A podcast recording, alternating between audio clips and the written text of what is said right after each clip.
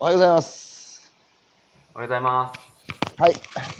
えー、今朝は2021年の7月8日、木曜日、えー、朝6時を迎えたところですが、えー、今朝のゲストは、長野県長野市、えー、株式会社フルプロの、フルプロ、えー、の、えー、峰村陸君をお招きしてお話を伺っていきます。はいよろしくお願いしま赤髪の陸君、よろしくお願いします。す。よろしくお願いします。すいません、こんな派手な髪色で。いやいや、僕はあなたにまず冒頭、詫びを入れなきゃいけないなと思ってて、いや、そんなことはない。私もえおかけして。いやいや、3年前にね、いや、あの髪の赤いやつとかって、あの、はい。えー、虎にさ、あの、はい。言ってなんかね、人目人を見た目で判断するような表現ぶりを、えーしたことを今、えー本当にちょっと申し訳なかったなと。いやいや、でも、そのた高橋さんがその赤髪のやつって覚えててくださったので、あの、あ人に覚えてもらえるんだと思ったので、ずっと今、赤髪作ってるっていうのはあるので、むしろ、あの、本当に高橋さんがきっかけです。いやー、そう言ってもらえると救われるわ、僕も。はい。非常にあの印象に残りますね、いろんな方とお話ししてても。そうでしょ？はい。まあでも、でもさ、赤髪にした理由が、そのリンゴに救われ、そしてリンゴを愛しすぎて髪まで赤にしたっていう。はい。でね、皆さんにも覚えてもらえるっていうので、それははい。素晴らしいポリシーですね。あ、ありがとうございます。その、そうですね。やっぱその、本当に救われたっていう部分が大きいので、まあその辺もちょっと今日お話しできればなと思はいいま、す。ぜひ聞かせてください。しかしさ、はいそれ美容院、美容院にさ、どれぐらいのペースで行ってるの？えっと、一応行ってるのは2ヶ月とか1ヶ月半に1回ぐらいのペースで行ってます。で、2週間に1度ぐらいは自分でちょっと色とかも入れてます。あ、自分で入れるの？そうですね。あのートリートメントみたいのでやるので、なんかうんマニキュアみたいな感じで、こう髪の表面に赤を塗るみたいな感じなので、そんなにダメージはない。そうだよな。茶髪だとさ、上が黒くなってくるとよくプリンって言うけどさ、はい。赤髪、赤髪で上が黒くなってくるとなんつうんだろうね。もうちょっと今も赤い、そこの辺、やっぱ生え際とかはちょっとあの黒いですけど、はい。本当だ。はい。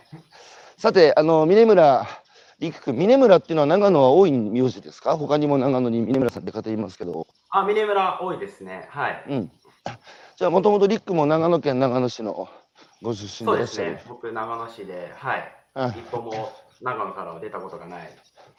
で、この朝の対談ラジオに一度、えーご登場いただいた、えーはい。フルプロの、えーはい代表の、えートラチョクって言いますけど、はい。トラトラとは同級生？そうですね、中学からの同級生です。あのーお互いこう、中学が実は別なんですけど、あのーこう野球をお互いやってまして、でお互いの中学、通ってた中学に野球部がなかったんですよ。で、え野球部内人同士のうん。同士のその中学が集まるクラブチームみたいなのがありましてあこれで、えっと、初めて会ったっていう感じですね、トラジオとは。そそれさ、野球部が中学校になかったのは人数少ないから？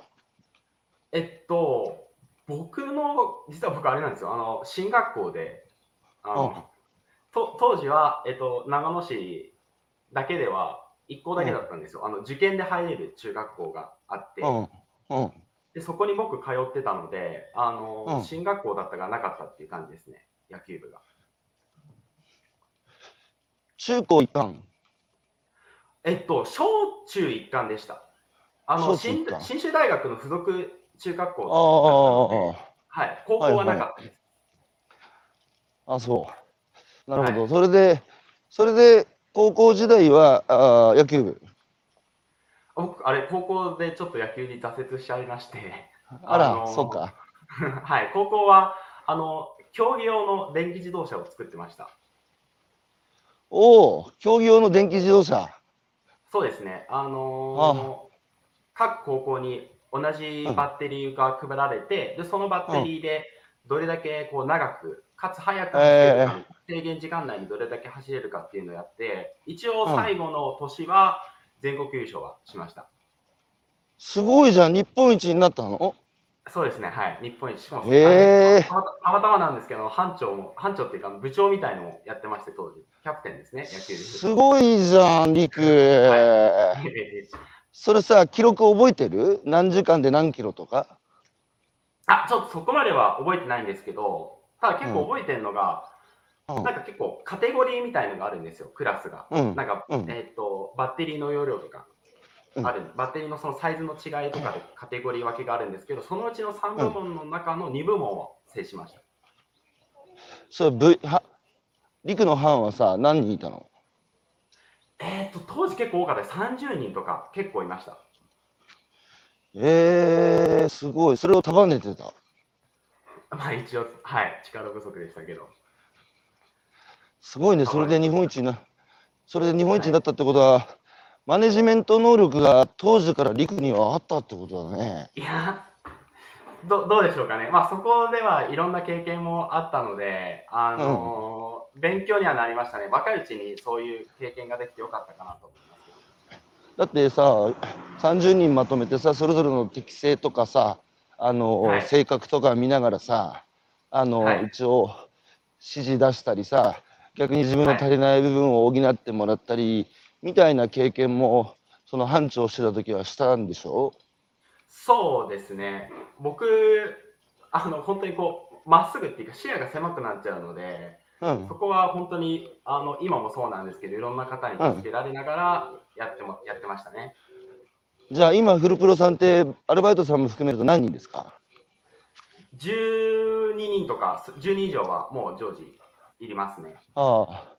それをトラと二人三脚で、現場を陸君が、ね、販売部門と生産部門、はい。えーある種切り盛りをしてるそのはい。土台になってる経験は、もしかしたらその高校時代の日本一になったそうですね、そこは、はい、大きかった部分はあると思います。ああ。それでさ高校出て、えーはい。大学には進学しなかった？えっ、と、大学っていうか、公立の専門学校みたいなのがあって、うん。2年間だけそこで勉強してました。何の専門学校ですか？あの、こがっつり工業系でして、えっ、と、私がいたところは、あの、本当に機械系のものものをなんか、金属加工する、えっ、と、ことも勉強しましたし、電気回路の勉強もしましたし、あと、うん。今もちょっと役立ってるんですけど、あの、プログラミングも少しやりました。C 言あ語あもやったんですけど、それで、なんかこう、例えばエンターの数を押したらディスプレイ、LED のディスプレイをにその数を表示するとかっていうのをやってましたね。すごいね、なんか一見すると、あの、高校時代に、その、自動車の競、はい。ね、あの、競争やってみたりで、えーその後専門学校は工業系進んで、今農業で全然関わりないじゃんって思う人もいるかもしれないけど、そこで学んだ技術が今、だってシステムだっていじったり作ったりするんでしょ？そうですね、はい。あと機械壊れたって修理しなきゃいけないっていうのはちょっと少しぐらいだったら自分でやるんでしょ？まあ本当に少しぐらいだったらやりますね。全部生きてるじゃん。まあそうですね。あと、その考え方もよくただあの徳永とも話すんですけど、やっぱ農業も理系なので必ず答えがあるんですよね。原因というかあ不具合が。あ例えば、あ美味しいリンゴが作れなかった原因とかもあるので、その考え方とかは、あ、うんまあ工業時代、そのこういう工業に関わってた時の考え方は非常に役立ったっていう部分はありますね。なるほど。それで、あの、専門学校出た後は、あ当初、あの、上場企業に就職された？そうですね。はい。4年間、うんえっ、と、4年間ね。それはどうどういう会社ですか？えっと、はん、えっと、はん iPhone のなんか部品を作る機械です。製造機械みたいなのを作ってました、ねお半導体を作る機械を作ってました。そこどういう役割になってたの？えっと、そそこもなんか非常にマニアックで、あの分析とかうんもやってましたし、たまに LINE とかも入ったりとかして、うん。なんか非常になんか幅広くやってました。ああ、なんか LINE にも入った時のうん。原因不具合が起きた時の、まあ、分析もそうですし、LINE は、うんなんて言うんでしょう、自分でその組み立てたりとかうん。をしてましたね。じゃあそこで改善とかも学んだんだ。改善、そうですね。かまあ、かいそのまま学びましたし、まあそのうんそこでも結局やっぱ原因を探るっていうことはずっとやってました。はい、えー、たくさんの方からおおはようございますの朝の、おトラ、はい。トラも、トラも聞いてるね、これね。はい。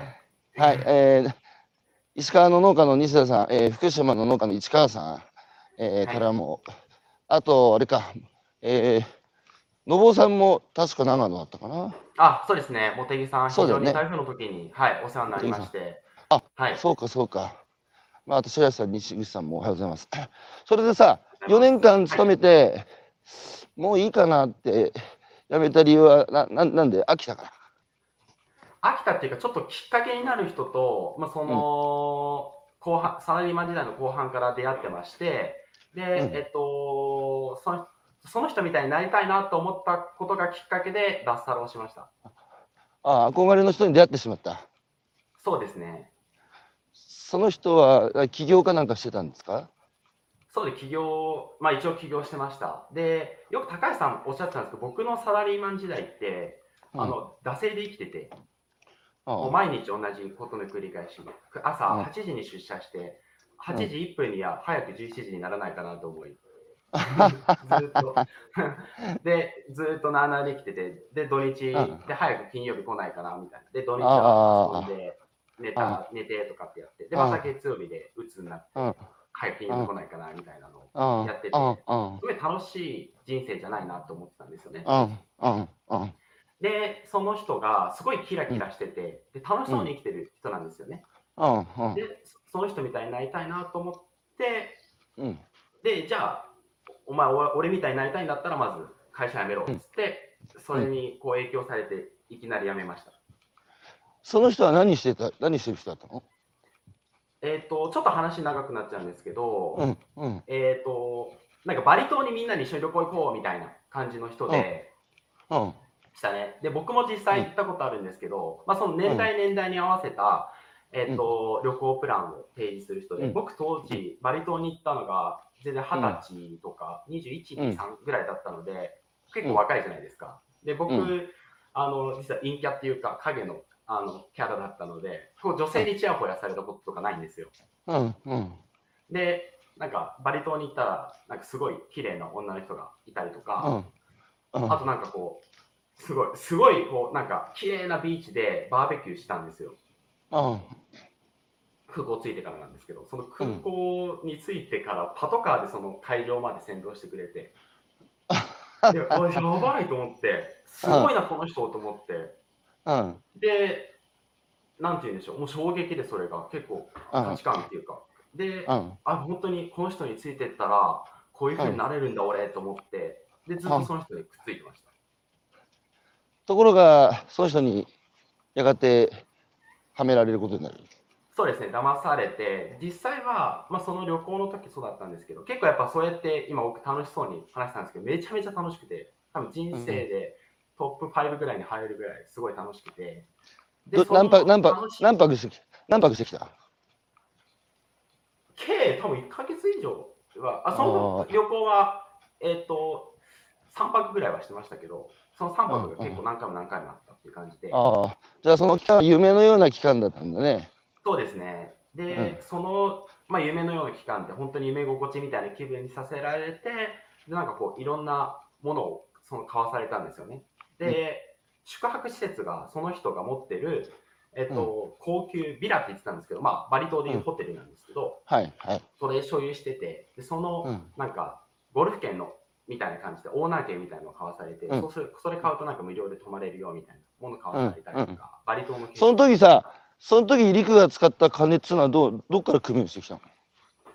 えーっと、ちょっと、あの、こういう、ちょっと公開されてる場なので、ちょっとあんまり詳しいことは言えないんですけど、あいいよいいよ。はい、はい、多額の借金をそこで、うん。あの、うん。しました。うん。でも将来ねあのこの人についてってちゃんと稼げれば返せればってはい。い思いますう思いでうん、そうだよな。若いからそう思うよな。うん、そうですね。で、合計で800万ぐらい、800万とかそれぐらい近い金額を借金しました。結構長くしたね。そうですね。でえ、でもその時はさ、怪しいな、この人怪しいなっていうのは全然思わなかった？そのバリ島にいた時はみじんも思わなかったですね。もうこれ、もう本当にか、その人関西人で、うん。めちゃめちゃこう饒舌っていうか、人をこう気持ちよくさせる喋り方とか、うん。温度感とあかすごい上手な方で。で、えっと、そのバリ島にいるときは 1, 1ミリも思わなかったですね。でも、なんかそ,、それを買えば、その人みたいになれるみたいな気分にもなったので。はい。すすがっちゃったって言い方もありなんですけど、はい。うん。うん。なるほど。なるほど。それでさ、はい。リクみたいな人は他にもその人のところに、あの、慕ってさ、あの、はい、来てた人はいたの？えっ、と、いましたけど、僕ほどその,、その人と関わった人はいなかったですね。やっぱその、踏ん切りがつかないとか、やっぱその、なんて言うんでしょう。僕もちょっとこう人に影響されやすい人間なので、うん。ななんて言うんでしょう。僕ほどこう信仰したって言い方が正しいかどうかわからないですけうん。ど、うん。僕ほどそのその人みたいになりたいで強く思ってる人はいなかったです。リクはやっぱそのうん。いましたね、結構。はい。リクはピュア、すごいピュアだ、純粋だからさ、その、リクの当時の純,、純真なく心に彼はスッと入り込んだんだね。そうですね、はい。うん。それでさ、いつぐらいからちょっとこいつ、あれ、俺もしかしてはめられてんじゃねえかなって、こう、こいつ怪しいな、ちょっとおかしいなって思ったのは何がきっかけだったんですか？かけはやっぱちょっと言ってることが違うっていうことと、やっぱその、彼と関わってた人がどんどんどんどん離れたこともあったんですよね。なるほど。過去にもそうですし、僕がいた時も離れてたので、ちょっとなんか徐々におかしいんじゃないかなっていうのを感じてて、うん。えっと、徐々に、まあ、その徳永とはずっと中学からちょくちょくは連絡取ってたので、徳永にちょっと相談みたいのは入れるようにしてました。あトラとはさ、仲良かったの？あの、高校時代から。高校時代は、ななんて言うんでしょう、うん。なんか一緒に遊ぶとかはないですけど、本当に、うん。まめにでもないですけど、うん。僕たまにこう連絡をするような中で、うん。でただやっぱその結構中学の練習もきつかったので、なんかこう、うん。なんて言うんでしょう、き絆とかではないですけど、その時からこう、ある、なんか、やっぱ同じ野球を頑張ってたっていうのはあったので、まあそんなに頻繁には連絡取ってなかったですけど、いい関係ではあると思います。トラはさ、中学時代さ、あの、野球部で、こう、どういう存在だったの？えーっと、かっこよかったですね。あの顔でエースですから。花形選手だよな。そうですね。女の子にもモテるし。持ってましたね。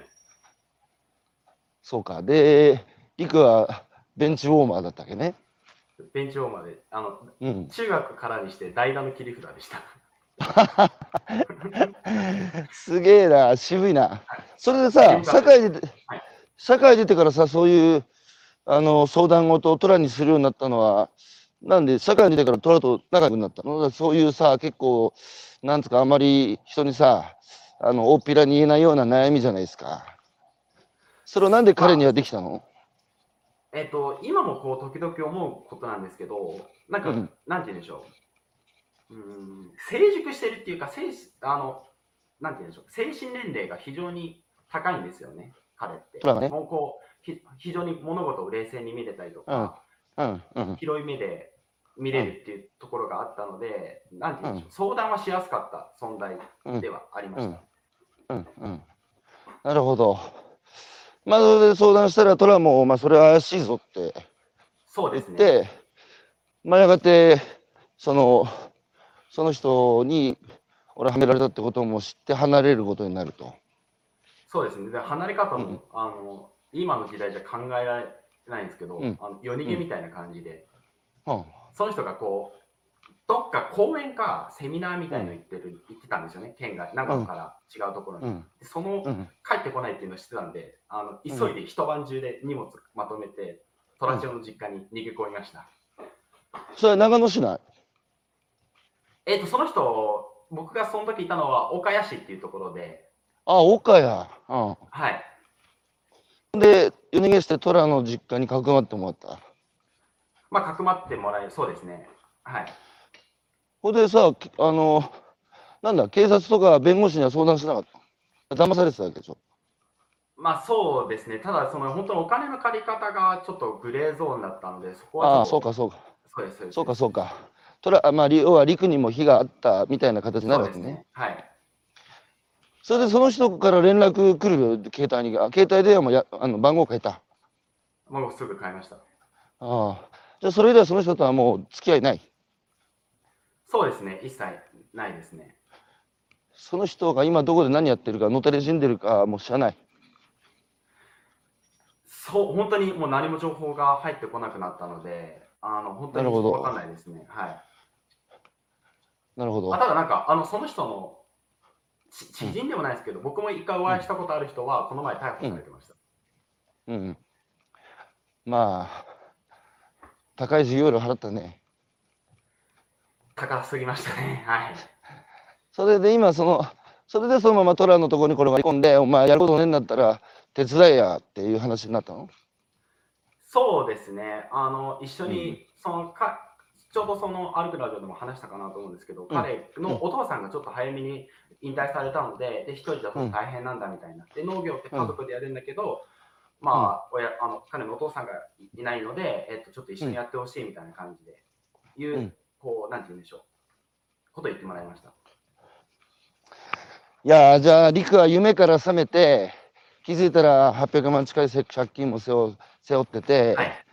でそうなあなあ若くして高い授業料払って俺何やってたんだって、まあ、自己嫌悪にもなっただろうし自信も喪失しただろうしあのなんつうかどん底にねその年で20代半ばでしょ？23、4ぐらいですね。23、ちょう4。ど、うん、僕が一番人生で暗かったと思います。ちょっと薄っぽかったかなと思います。うん、そりゃそうだよ。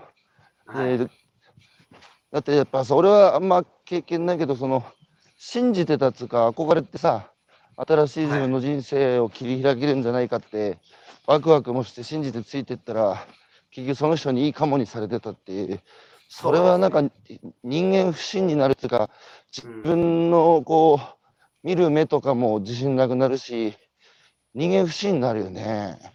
そうですね。で、しかうも、んうん。なんあのその時、うん。親ともこう、うん。縁を切られたっていう方、まあ、今考えれば、えっとうん。しぶしぶ出してくれたっていう感じだかなと思うんですけど、あの、そ脱サラした時に、その人についていくって話をした時に、うん。お前がどうしてもじゃあその道に進みたいんだったら、家族の縁を切らしてもらうっていうことは言われたので、こおおうなんていうんでしょうお父さんお母さん？父でした。で、母はそういう騙されてるっぽいよ、危ない道だよっていうのは分かってたんですけど、うん。しぶしぶ送り出してくれたみたいな感じです。うん。で、なので親にも頼れなかったんですよね。ああああ、そうか、そうか、そうか。僕が短歌来て家出てったので、ああ、俺はやるんだとそうですね。言って出てったわけね。今は親とはもう会話できるようになった？戻った？少しは。あ、あの本当に今年入ってから、あの、あ、そう。何年かぶりに、はい。おお、よかった。はいよかったな。はい。そうか、喜んでくれただろう、お父さんもお母さんも。そうですね。で、本当に台風の時、うん、もうちょうど絶縁中っていうか、家に帰ってくる時期なので、本当に心配してくれてて、うん、うん。あの、久しぶりに母親の料理食べた時はちょっと泣きそうになっちゃいました。ああ、はい。そうか。それでまあ、トラに救われて、トラのところではい先を測って、まあ、働き始めたのが2000何年ですか？17年ですね。?2017 年？はい。じゃあ、そこでさ、はい。あのそれまで農業との関わりってありました？全くなかったですね。本当にちっちゃい頃に、うん祖父が畑やってて、家庭菜園ほどの野菜作ってたので、そこの記憶は曖昧なんですけど、それ以外全く経験はなかったです。うん。じゃあそこで初めてさ、リンゴを栽培するっていう、そのお仕事に触れて、1年さ、やってみて、どうだった？なんか農業ってちょっとダサいかなと思ってたんですけど、めちゃめちゃ大変で、うん。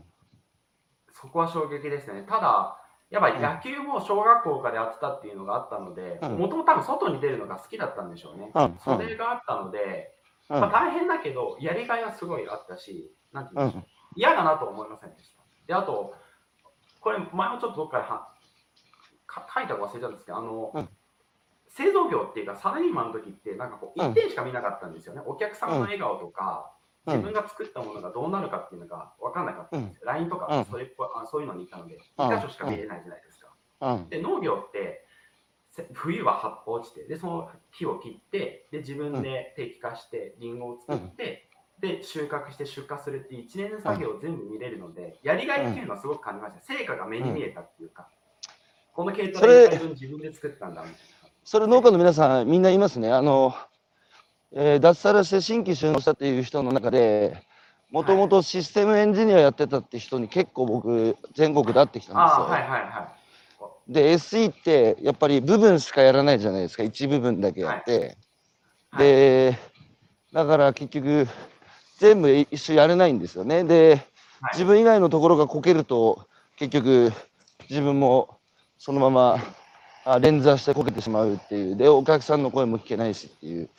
でその人たちが農家になって何が一番変わりましたかっていうと、今、陸が言ったところで、もう全部何を植えるかから、どう植えるか、で、収穫して、加工して、販売して、お客さんに美味しかったって言われるところまで、一周全部自分でできるから大変だけど、やっぱよくも悪くも全部跳ね返ってくるからね。だけど、うんやりがいはあるっていうのはみんな口揃えて同じこと言いますね。うんうんはすごい魅力っていうか、やっぱその最初思ってたダサいとは全然一新しましたね、イメージは、農業みたいな。ああ。それで、2017年乗り切ってで、あの、千曲川が氾濫して、えーフルプロ農園も、あ、当時はまだフルプロ農園はないか。あ、もう僕が入っあった？数ヶ月後にフルプロ農園となりました。あ、そう、それ、株式会社、法人化して株式会社になるっていうのは、それはトラの判断？そうですね。うんうん。なるほど。ほんで、ネット販売とか販売部門も、あの、陸が任されるようになって、サイトを作ったり、なんだりっつうのは、震災前、災害前、被災前？あ、災害前ですね。あ、じゃあもうその頃からはい。なるほどっていうのがあります。はい。申し訳ないです。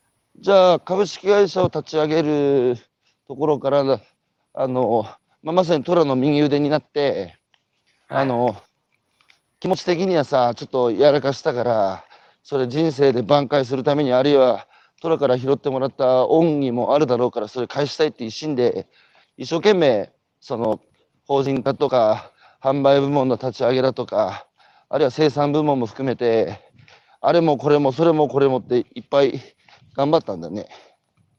そうですね。もう本当にその時のと徳永には感謝しかなくて、僕みたいなのに声かけてくれたっていうのは本当に嬉しかったので、うんその恩は今も感じているので、だから彼がやりたいことは実現できるように自分の力を精一杯こう捧げるというわけでもないですけど、一生懸命尽くしたいなと思います。であと、やっぱ農業っていうのも多分うん。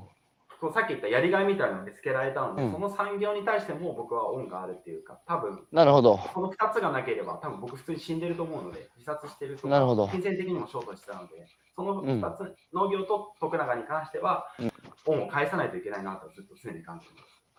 まあ、あと、リンゴにも救われたから、神明そうですね、ねリン。ゴにももちろん、はい。まあ、その農業の中にはしかし、リク、お前、今いくつだっけ、年？29になります、もう少しで。なんだよ、その、サラリーマン時代にさ、毎はい。日定時に会社行ってさ、早く5時にならねえかなってような、チケットつらして働いて、早く金曜日になんねえかなってような働き方して、土日になってまた月曜かよ、これの繰り返しかよっていう、まさに生きる屍のようにさ、生きてたところからさ、こう、はい。いけすから、いけすから大海原にこぎ出てさ、生きてるじゃないか、いろいろあったかもしれないけど。いや、本当にいろいろあったっていう感じですね。だけどさ、大海原に出たらいろんなリスクがやっぱあるんですよ。それはね、は自分でだって、いけすにいるときはさ、口パクパクしてれば、朝昼晩さ、餌放り込まれてさ、うんとりあえず生きていけるし、外敵もいないからさ、あの、ぼーっとしてても死なないけど、だけど、外の大海原に行ったら、外敵もいるしさ、いろんな甘いリス、甘い、こう、罠もあるしさ、それに、陸はさ、最初ちょっとまんまとハマっちゃったけどさ、はい。だけどそこからさ、またやり直してさ、人生、若いっていうのはさ、やっぱりね、それも陸、あれだよ、騙されたかもしれないけど、ナイストライですよ。挑戦しようと思っそうてさで、すね。はい。うん、挑戦にはリスあの失敗がつきものだからね。うんだからリスクがあるから挑戦なんだって、あの、最近若い人たちにはこう、失敗したくないってすごい聞くんですよ。だから挑戦もしないっていう。それはまあ人、それ人生じゃないだろうって。うん、そうですりね。なリクはすごいこう生きてる感じ、ね、生きてる人の顔してるっつうか。うんもう本当に泥臭くですけど、頑張って。しかもさ、まだ若いからさ、これからじゃないですか。はい。ありがとうございます。なんかさ、ほ僕もさ、そうだけど、褒められたこととか、あの、あんまこう、表彰されたこととか、その時の喜びって、はい。あんま、あんま覚えてないんだよね。なんか一瞬で忘れちゃうっつうか。はいだけど、すげえ叱られたり、怒られたり、悔しい思いしたり、挫折した時って引きずるからさ。はい。だから、その、すごい今でもやっぱ僕覚えてますよね。だから、僕はね。あの、いい経験より悪い経験の方が、人間はさ、それをヤスリにして自分を磨いてね、あの、はい糧にして、やっぱりその大きくなっていくって人間としての幅も広げていくっていうのは、だから若くしてさ、あの、い天は乗り越えられない試練を与えないから、やっぱ、陸にさ、試練を天はやっぱ与えて、それを今乗り越えようとしてるところだろうから、なあ、す本当に、すごい人ですね、あなたも。いやいやいや、ありがとうございます。それで、運命の、その後2019年の千曲川の氾濫、そしてフルプロ農園のリンゴ農園も水没するという、はい。えー事態に遭遇するわけね。はい。それもさ、ある種農業についてもある、その、ね、工工場とかではさ、LINE の世界ではあまりないことだろうけど、その時どう思った？唖然とさ、その、自分が手かけてた農園がさ、全部水没してるのを見て、その後のさ、あの、僕もね、ちょっと現地に少し一瞬入らせてもらって、はあの、惨状を目の当たりにして、ね、まあ、ひどい状況だったじゃないですか。はい。あの時はどうどうだった？その初めてそういう経験をして。すごいショックでして、で、あの、うんちょっと高橋さん見たか分かんないですけど、あのこ木が全部倒れちゃった、バーって倒れてた新幹線基地の近くの。見た見た見た見た。見た見た。さ、僕が収納した年に植えてて、ああ、そうだちょうど木と僕の農業を始めた、だから今多分あの木5年目なんです私も少し5年目なんですけど、うんでなんか一緒に成長してるなって自分が隠したんですよね、その木に。そうか、それが倒れて。るの見ちゃって、初めて見たとき普通に泣いちゃいますね、僕は。やっぱそのあそういった過去もあったので、思いがあったので、で、まあ、真っ白にはなりましたし、あ、うん。え、ちょっと本当にどうすればいいのかがわからないっていうのがうんあり。ましたね。うん。途方に暮れるってやつだ。そうですね。うん。だけどそっからさ、はい、あの、二人の二人三脚っていうか、トラもスイッチ入ってさ、はい。なんと、なんとか再、なんとか復興するんだっつうのでさ、あの、はい昼夜問わずさ、毎日さ、資金繰りや、あるいはボランティアさんの受け入れだとかさ。あのトラトラはやっぱ発信 SNS も使って発信力もあるからさ、あの、外を回って、で、現場を預かってることが陸は多かったわけでしょ。そうですね。やっぱその時にもう注文取ってた分もあったので、あのーポケモラさんはダメなんですけど、他に、うん。えっと、CJ 販売ができるところとか、うん。あと、うん。ふるさと納税の方もうん。注文が溜まってたので、うん。で彼がやっぱそのメディアとかに出るべき人なので、そのうん。だけど待ってるお客様はいるので、うん。そのお客様に対して私が本当に責任を持って発送しないということしかちょっと考えてなかったですね。だから、まあ本当にいろんな台風あったから、なんかじゃあ特別にフルプロさんだからっていう部分にいろんな方の支援もそこにはあったんですけども、うんま。あ、そういうこともあって、あの、まあ、現場を回してたっていう、そこも正直無我夢中でした。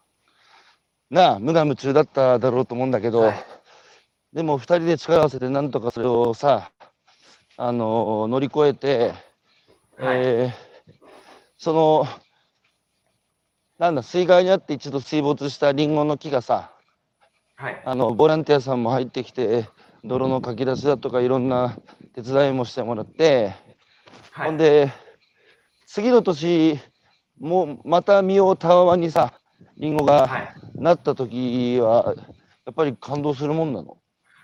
そういやーやっぱリンゴってすごいなと思いました。もうその自然の力強さといいますか、木の力強さっていうのを本当に感じて、ああ、なんて言うんでしょう。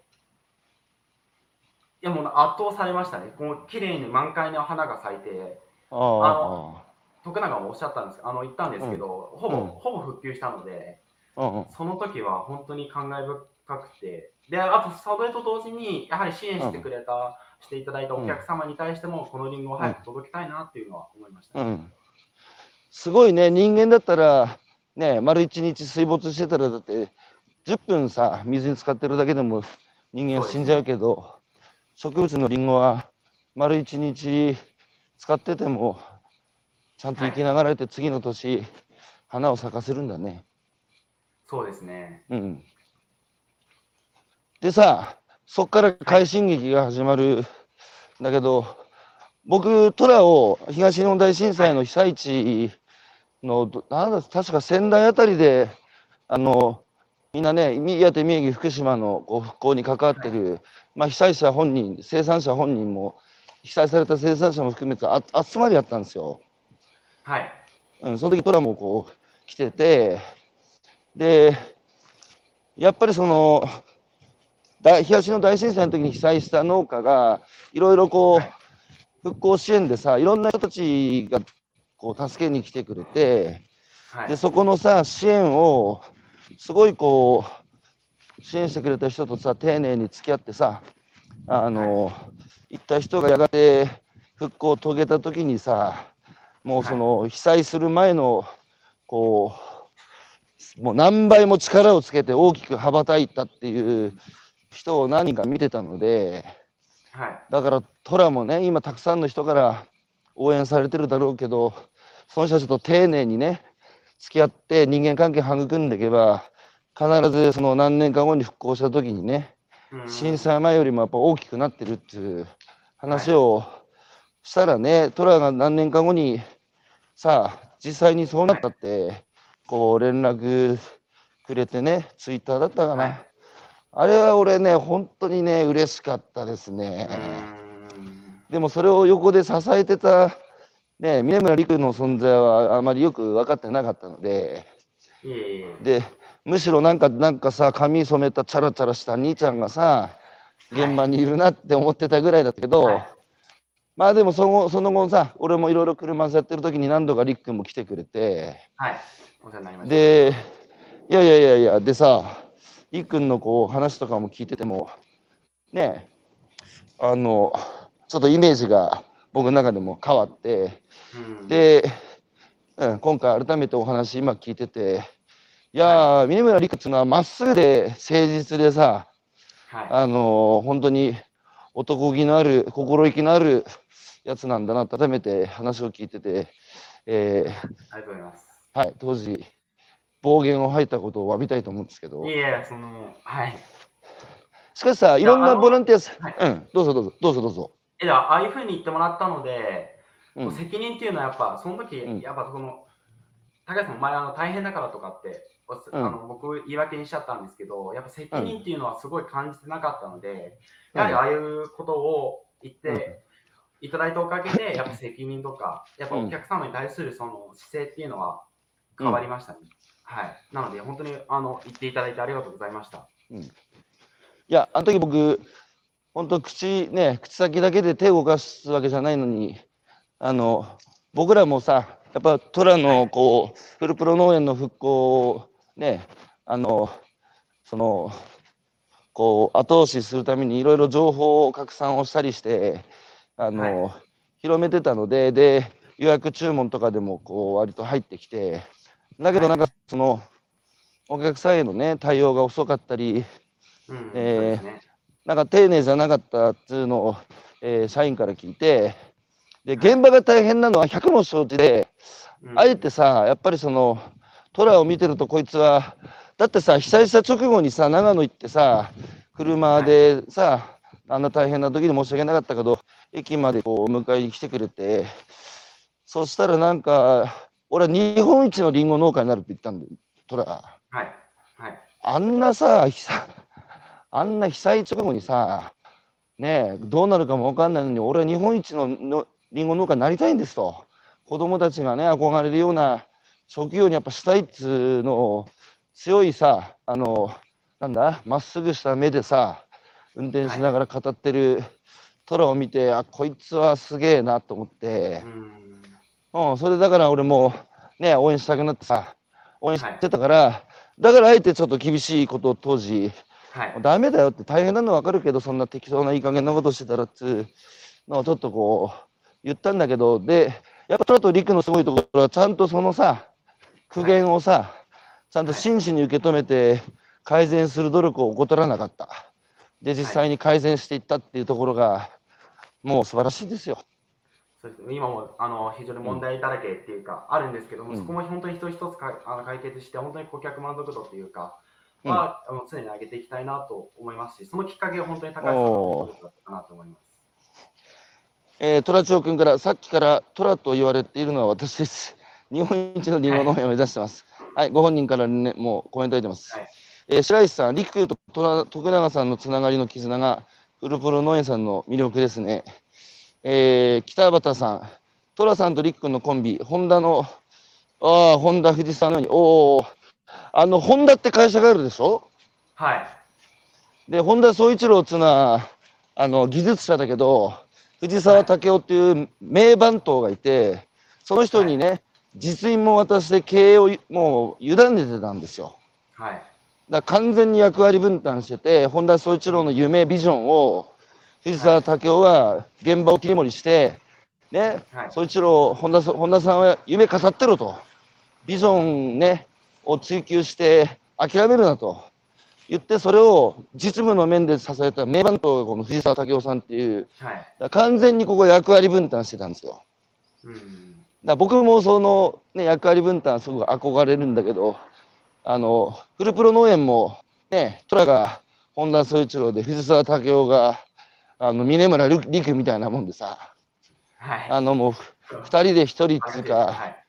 見事な役割分担をしてると思うんだけど、しかしさ、りっくん、すごいね、あの、販売部門、サイトの構築から、その顧客管理だ、ね、で、生産部門だってさ、えー営業だ、それから生産だ、ボランティアの受け入れだなんて、はいいろいろ手広く現場さ、預かってやってるわけでしょ、そうですね。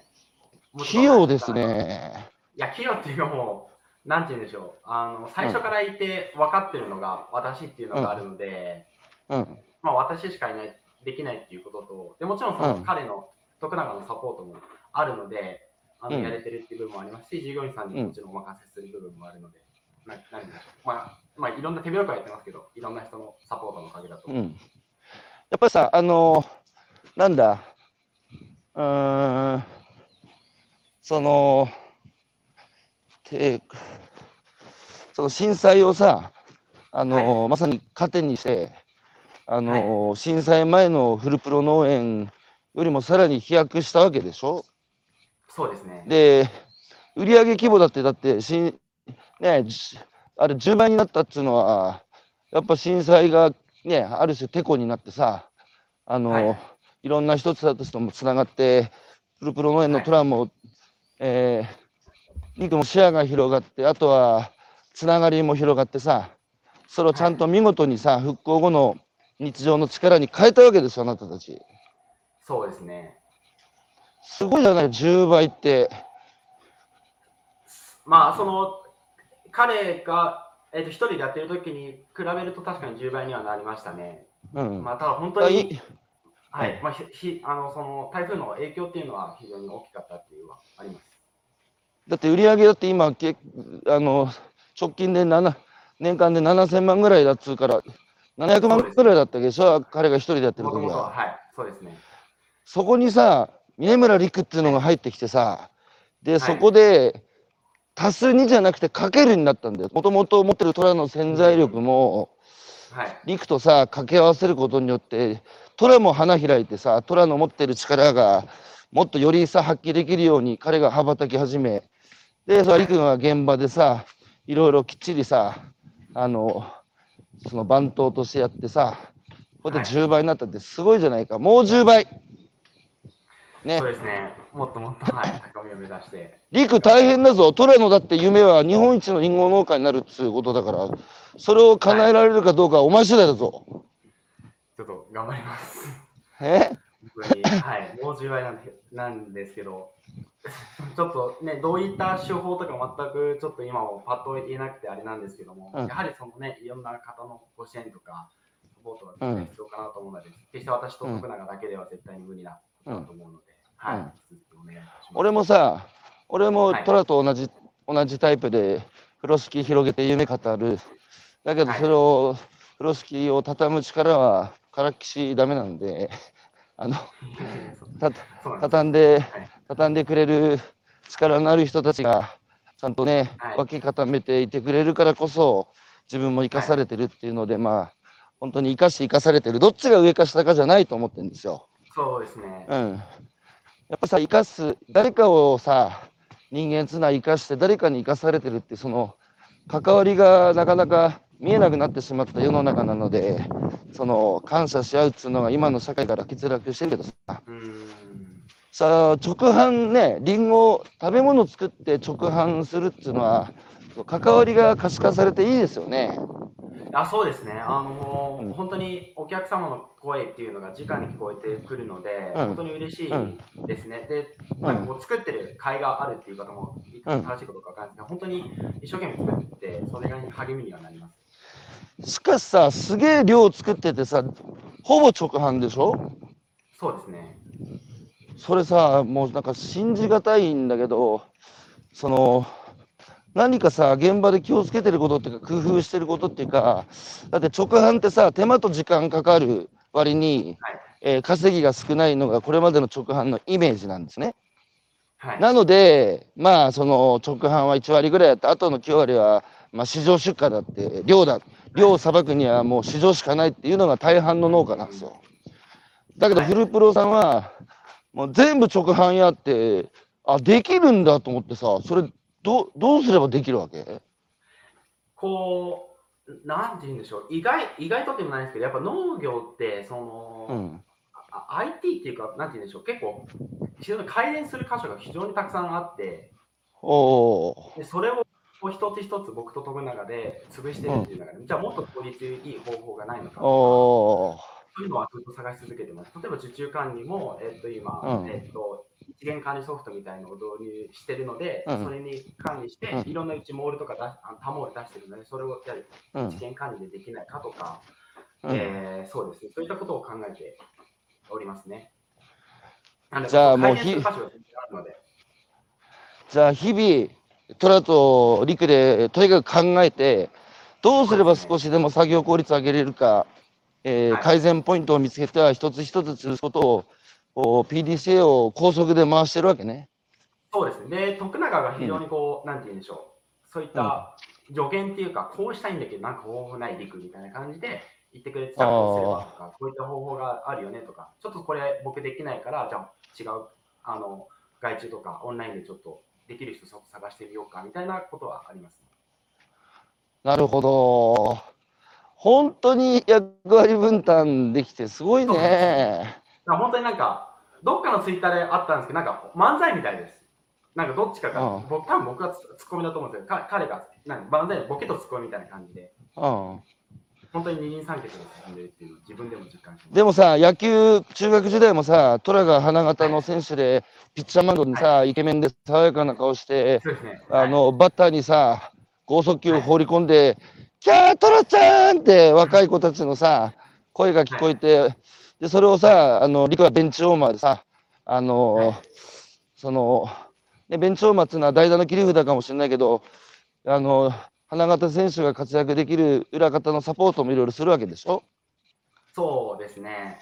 やってました。今も 何の因果かそれから十何年経ってね今も虎が外出てさあのメディアへの対応だとかさあのまああある種広告塔ででちゃんとそれをさ裏方できっちり支えてるっつうそのねすごいね柔軟なんだだって舞台が甲子園から野球からグラウンドから農場に変わってさそういう関係を、関係で一生懸命2人で頑張れる関係っていうのは素晴らしいですね。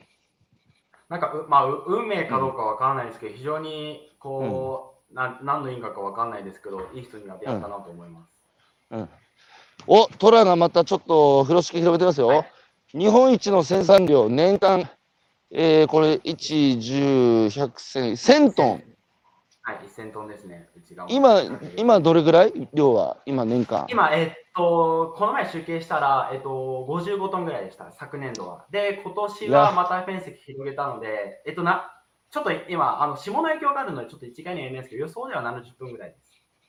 70でトン。今、えっと、公民食栽培っていう、あの、監視はいはいはいが3倍の収穫量のやつが、えっと、今まだ更地なんですけど、うんあの植える部分があるので、それの公民食栽培をどんどん導入して、えっと、年間1000トンを目指せるような、えっと、農園になろうと頑張ってます。じゃあ今70トン、さ直近で70トンだから、10 14倍ぐらいか。そうですね。うん 13. 点何倍か。はい。いやー、そうか。まあ、いけるだろう。何年ぐらいでいいくんだ？えっと、掲げてるのは、2人で掲げてるのは、えっと、てか2人で、会社で掲げてるのが、えっと、10年後です。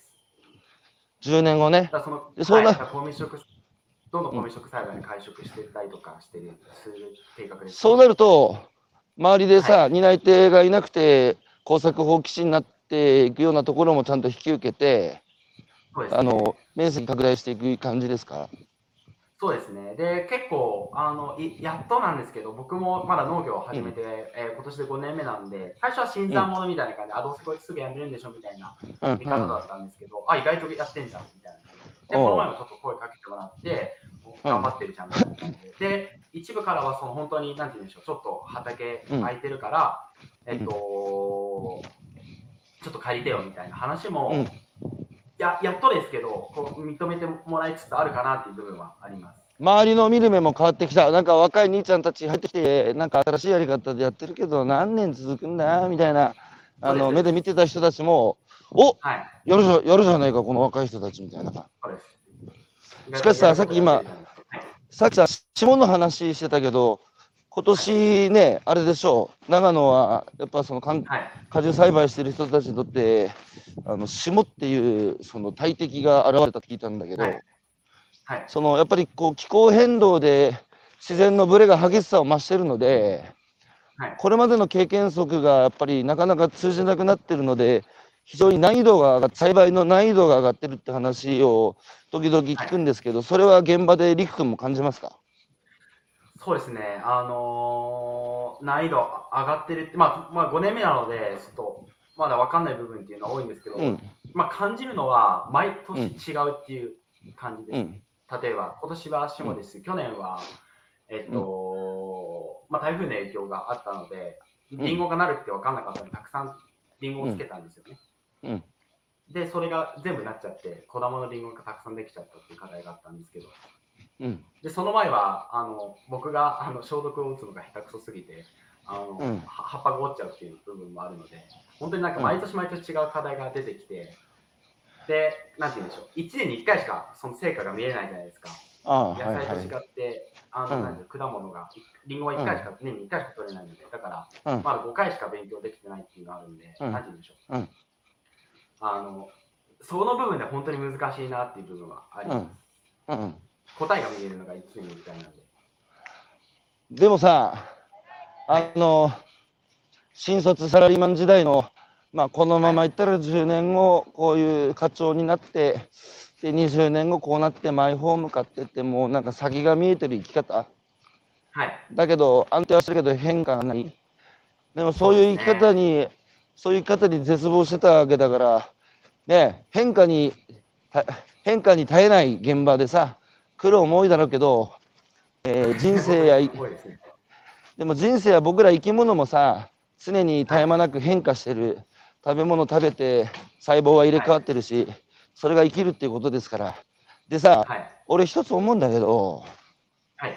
その気候変動でさ、やっぱり去年と同じ品質のものをさ、その作れないと農家さんは俺のか管理が悪かったとか技術がまだまだまだ未熟だからで自分を責める人が多くてでそれはそのさっき陸が言ってた消毒の問題だとか本当にまだまだ腕があ未熟だとか管理が甘かったっていうのでその品質が去年よりもある種その同じものが作れなかったっていうのはそれは良くないと思うんですよ。良くないっていうか偉そうだけどこう改善しなきゃいけないことだと思うんだけど。はい。うん、だけどそれをさしっかりその管理と技術が間違いないんだってことをちゃんと日頃からお客さんたちに示していてね。でそれでもやっぱり乗り越えられないこの自然の気候こうブレッツが気候変動が起きた時にはい。やっぱりそこはねちゃんとお客さんに説明していやその技術とかね管理はここまで来て去年とも何も変わってないんだけどそれを上回るその気象の異常っていうのが今年あってねどうにもならなくてやっぱりサイズ最後コントロールできずに、まあ、小玉がたくさんできてしまったっていうのは、そこはねその日常のお客さんとのこう信頼関係の中で吸収していくべきだと僕は思ってて、うんでもねそれをやってる愛媛県のみかん農家いるんですよ。はい。はい。ちゃんとあこの人が言うんだったらまあ今年しょうがなかったんだなって言ってはいそれでまあ、こだまはないけど S サイズで勘弁みたいなのもわ分かりましたって、ね、フルプロさんが言うんだったらまあ、それはしょうがないことじゃんっていう。で、あの、フランスのテロワールってワインの世界でう、んその土地に根付いた、その、その土地に紐づいた、こう気候とか風土とか文化に、その、はい紐づいたこう、ワイン、つまり世界で一つだけのワインじゃないですか。はい。でそれをね、えーなんか何万円とかでたしなむ世界があってそこのお客さんたちは毎年の味の違いを楽しんでるっていうんだよ。つまりうん。毎年の天候の違いを楽しんでるんですよ。だかはいらはい。ワインの生産者も今年はちょっと梅雨が長かったから去年より酸味がちょっとあるよとかっつってでこうワイン飲んでさあー確かに去年より酸味あるねうんって。そうすると人生で一度だけのワインになるんですよ。なるほどですね。同じ味が来ないってことですもんね。そう、だから、むしろさ、去年との違いをね、管理と技術をしっかりした上でさ、それでもこう、やっぱブレてしまって、えー最後の製品にさ、現れた時は、それを逆に日頃のお客さんとの信頼関係を前提にして武器にするっていうか、んそういう考え方もね、これからしていかないと、むしろそれはだってね、テロワールの世界ではいいこととされてるわけなんはいですよ。はいはいはいだから変化を楽しむ。うんそうですね、それも非常に、あの一緒の考え方で、で、うん。実際にポケマルさんのそのお客様に関しては、そういったことをうちも打ち上げるんですよね。例えばそのうんポケマルリンゴだったりとか、あとそうん。の思い出したんですけど、去うん。年、雨すと、雨うん。たくさん降る月と降らない月の差が激しかったんで、リンゴあったね去年。割れちゃったん。あったんですよね。でそれも説明をしてると、あ、それでもいいですよみたいな、あうん。のお客様がいるんですよ。うん。それは私も非常に好きな考え方っていうか、どうしてもやっぱそこって、あの僕たちがどう頑張ってもコントロールできない部分じゃないですか。そうです、そうです。あえてこう定義するのはすごいいいかなと思います。うんそれが、やはりそのポケマルさんのそのなんていうのあのコミュニティ投稿であったりとか、ふあのツイッターとかで、まあ、どんどん発信をし続けた方が、まあ、お互いにこうメメリットというか、いいかなと思います。農家さんも恥か、ね、そのもうは恥ずかしがられるって僕がこんなこと言うのもすごいおこがましいんですけど、ね、コントロールできないしょうがない部分なので。いや、だからそこはね、なんかお客,、はいお客さんにあ甘えるってことじゃなくて、むしろさ、それで物ダメになって廃棄してさ、税金で補填なんて、そっちの方が甘えてんだろうっていうことだと僕は思うので、はい、それを日常のお客さんとの手間と時間をかけたさ、そので育んだ関係性によって吸収していく。全然甘えでも何でもないですよ。税金補填の方が甘えだっつうの。で、僕はやっぱ思うので、はいで、あともう一つさ、フルプロ農園のもう一つ、今日ちょっと時間なくなっちゃったけど、最後一つだけ。あ、はい。学生をたくさん受け入れてるでしょ？はい。でさ、フルプロ農園は生産性上げてね、収入を上げていくっていうことだけじゃなくて、一方で、この農業のその体を動かしてさ、生産に関わるってことの素晴らしさと、みんなでさ、課題解決していくっていうことのその楽しさ、それをさ、はい体験してもらうために、すごくこう体験の受け入れっていうのを積極的にうんやってますよね。はい。はい。それはどうですか？いろんな大学生たち受け入れて、あの、陸自身どうですか？いろんな人受け入れて。楽しいですか？いや、し楽しいですね。で、やっぱこう、の同じ、えなんて言うんでしょう、農作業って、まあ、畑もそうなんで、やっぱこう、うちに向いちゃうんですよね。あもちろんお客様と接する部分はあるんですけど、やっぱ同じ人と関わって、で同じ人と喋ってっていうのがあるので、やっぱ新しい風が吹くっていうのはあります。うん。うん。で、僕も、あのこの対談で多分このこと聞かれるかなと思ったので、あうん。のちょっと考えたんですけど、うん。あの僕当時、当時その騙されちゃった時も、ちょっと彼らと今の年代の同じぐらいなんですよね。まあ彼らはちょっと若いんですけど、そこに、なんて言うんでしょう。あこういう生き方もあるんだとか、こういう人になりたいってちょっとでも思えてもらえたら嬉しいなっていうのはあるので、頑張ってるって。いうのはあります。なるほど。じゃあ、そうか。自分の場合は、間違った道に、あの間違った道悪い影響を与える人とたまたま出会っちゃったっていうのがあるので、いい影響とかなるほど。あ頑張れば自分もここまでいけるのかなって、ちょっとでも思えてもらえるようなきっかけがいやー、りく、いい話じゃないか、お前。ありがとうございます。えー、いやいや、本当ですよ。あの、若い時はじゅ、はい純粋だからさ、20年前にオウム真理教だって、あれですよ、はい。信者になった大学生たちの多くは高学歴、えーそれから理系、それから都会出身、ほんで、金で全てね、買えないものはないみたいな日本の拝金主義の風潮に疑問を感じて、社会を変えるためにっていうところまでは良かったんだけど、行った先が、まあ、そのオウム真理教で、で、あれね、ヨガから入ってったんですよ、みんな。体を動かすところから入ってったんですよ。すつまり、高学歴、都会出身で理系すると、頭、頭の世界に寄りすぎてる子たちですよ。はい。で、その子たちが、やっぱ体を動かすヨガっていうところから、つまり頭と体のバランスをやっぱり取ろうとするからね、はい。人は。だから、それで間違っ、最終的には、オウムもさ、あの、ああいうふうなラディカルな形で、えー、ぶ、ぶ、ぶ、武装集団になって、ま、道も早まって、それに巻き込まれてったけど、若者たちもさ、だから、同じ体を動かすでもヨガじゃ、なああいう、まあ、ヨガが悪いわけじゃなくて、オウム真理教の、うん。ねまあの考え方。どっちそうですね。途中から変わってったところが残念だったんだけど、だからそういう意味で、ね、体を動かす脳っていうところからさ、頭と体のバランスを取り戻してね、いくっていう道をさ、やっぱ陸がこう、虎と一緒に切り開いてさ、そうですね。で今やっぱ人生に迷ってる若い人たちは多いから。で、あのほん思うんですけど、やっぱポテンシャルっていうか、やっぱうん、ちなんで学力とか全然彼らの方が本当にうん頭がいいなと思うし、目の付けどころが鋭いなと思うので、うん、うん、なんて言うんでしょう、可能性は全然自分たちも多いなと思います。うん。秘めてるなっていうのはすごい感じます。いやだからそういうさいろんなその柔軟な視点とあのみずみずしい感性と、まあ、知性知性っていうか、まあ、まだ知性とまで言わないな。いろんな知識を持ってるさ大学大学生の子たちがさ現場に入ることで、その固定した人間関係の中で内に内に向いてたさ思考がさやっぱりあそういう考え方もあるのかっていう。さあその現場からするとさやっぱ課題解決力上がるし。いや、本当にで一方でやっぱそれ感じる？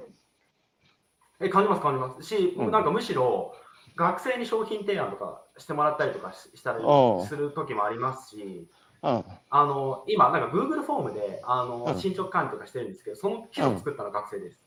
おーすごいじゃないか。で一方で僕は単にねその話って生産者が学生から救われてるって文脈だけじゃなくて逆のベクトルもあると思っててはい。要は陸もそうだったようにその若い時に俺の人生これでいいのかってさでうん今さやっぱり生存に必要な条件がほぼ満たされた空前の豊かさを謳歌してる社会なんですよ。はい。そうすると、お腹もいっぱいいろんなこと満たされて生きてるけど、唯一満たされてないのは、逆にこう、なんだ？まあだから。そう、そう、ぼーっとしてても知らないので、うん。い生きる理由とか意味が欲しいんですよ。はいはい。それを切実に求めてる若い人たちは。で貧しい国だったらさ、今日一日生き延びることで精一杯だから生きる理由とか意味とか考えてる暇ないけど、はい日本は満たされたからこそ生きる理由と目的を切実に若い人たちが欲してるんですよね。うん。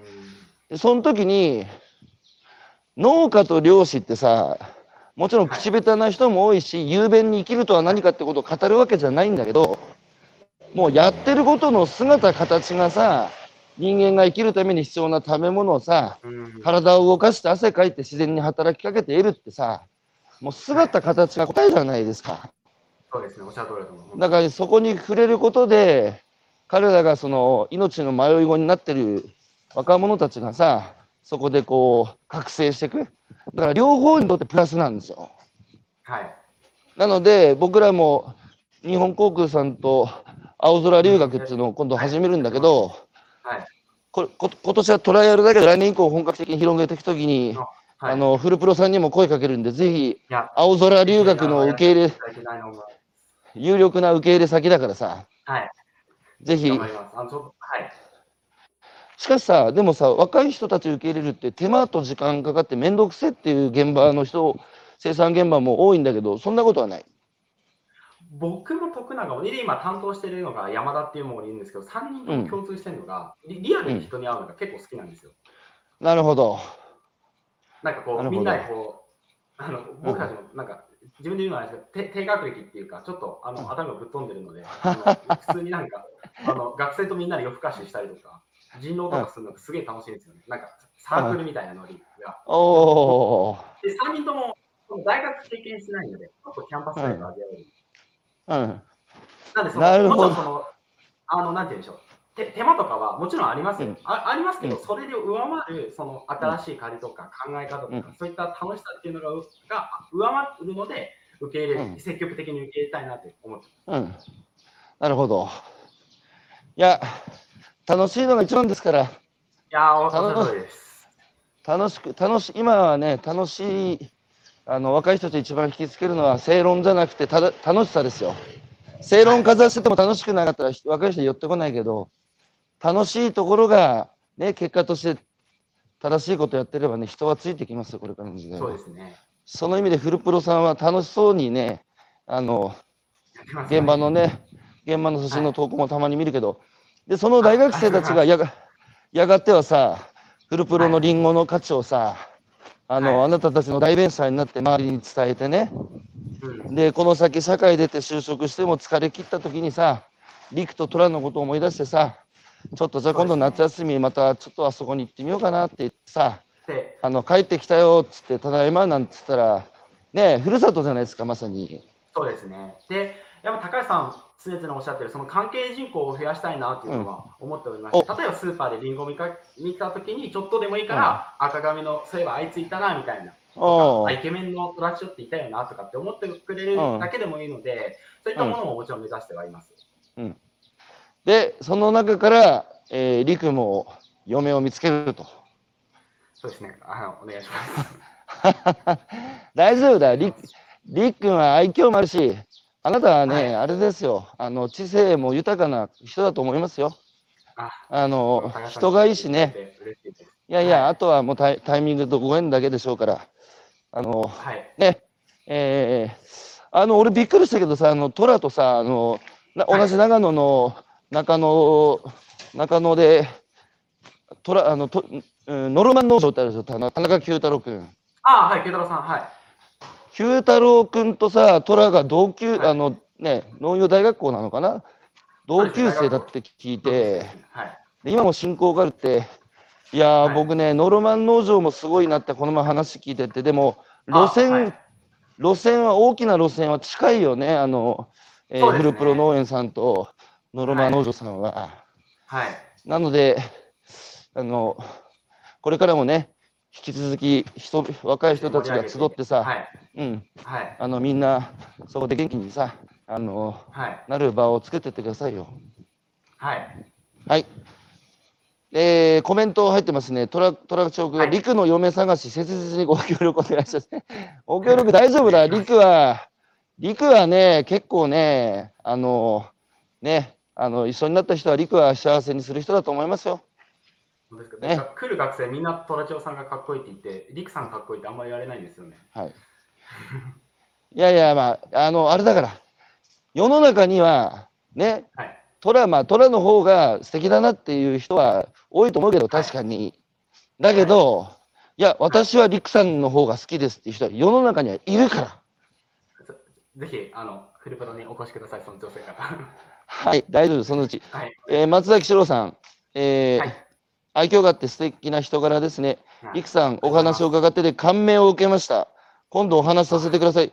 これ、一緒に青空留学やってる日本航空の責任者だから、あ、うんあ。りがとうございます。そう言っていただいて非常に嬉しいです。えー、白石さん、りく君のお話から人柄がさらに分かり、ますますフルプロ農園さんのファンになりました。自分の経験から若者に寄り添う活動も本当に素敵です。白石陽子さん、女性から、ほら、ファンになったってよ、ファンに。トラじゃないよ、はりりくのファンになったって言ってるからね。ありがとうございます。えー非常に嬉しいです。佐野さん、夢の扉が開いた。頑張れ。トラさん、りくさん、応援してます。えー西口さん、素直で肩に力が入ってない。素晴らしいな。えー西田さん、1000トン、そこに面白さがつくとすごいワクワクしますね。えー脳の価値観ごと変えそうです。りくなんだ、全然しどろもどろにならなかったじゃん。噛まなかったじゃん。